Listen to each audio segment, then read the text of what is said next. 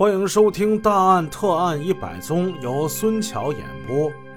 上回故事我们说到了，反对赵恒山自杀的人们提出了这样的看法，他们的看法与观点同样犀利。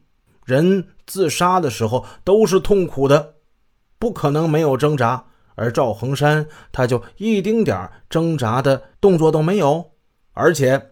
死之前还稳稳当当的把手套放在小腿上，这手套可没掉下来呀，这可能吗？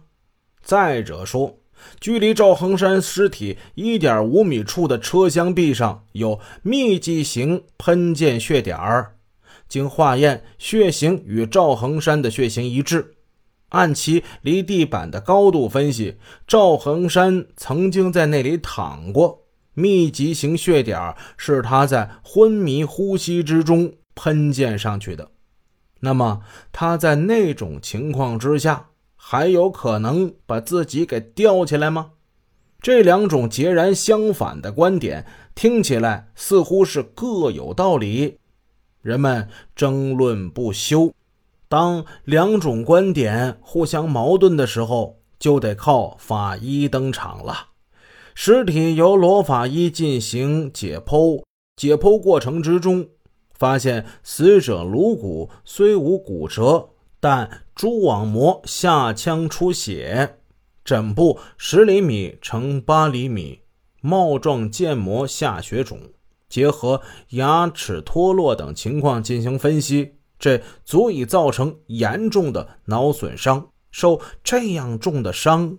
人在走出去一段距离，爬到车厢里还能上吊，这是绝对不可能的。大家又开始七嘴八舌的讨论起来了。更多的人认为自一说不可信。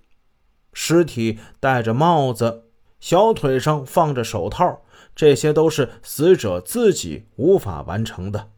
尸体东侧的车厢壁上的密集型血点。极有可能是赵恒山受伤后处于昏迷状态，被他人移于该处，身体呈侧卧姿势，口鼻中的血液随着呼气喷出来，溅在了壁上。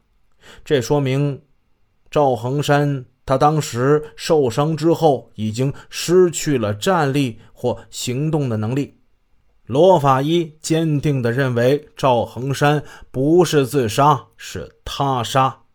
他在解剖尸体胃部的时候，发现了大量的食物残渣、面皮儿、白菜、粉条，判断赵恒山从进食到死亡的时间不会超过一个小时。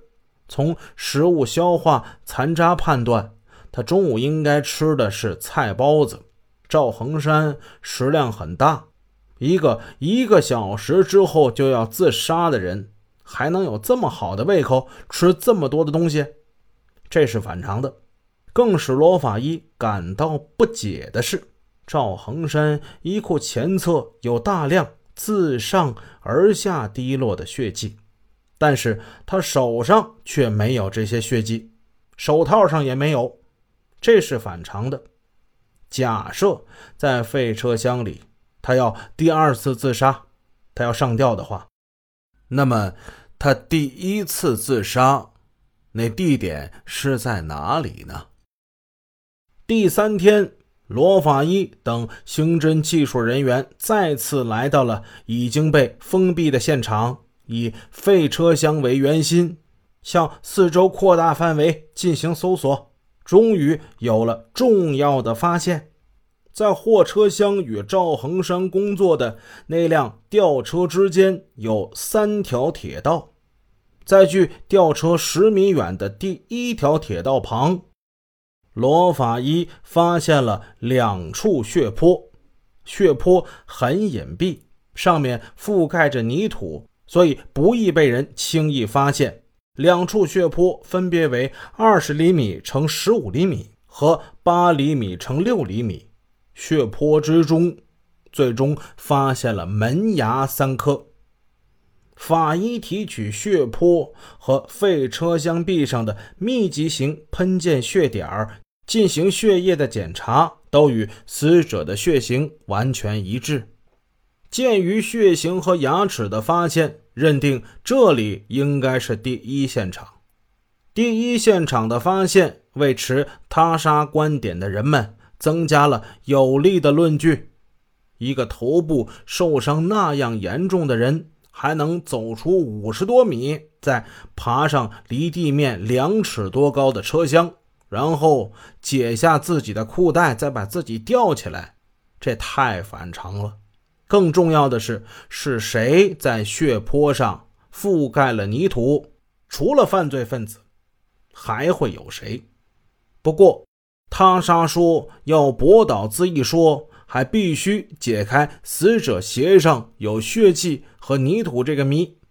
如果是他杀，被害人受重伤之后不能行走，那鞋底上是不应该有血迹和泥土的。机车车辆厂的这个案子像一片浓浓的夜雾，让人看不清、摸不透。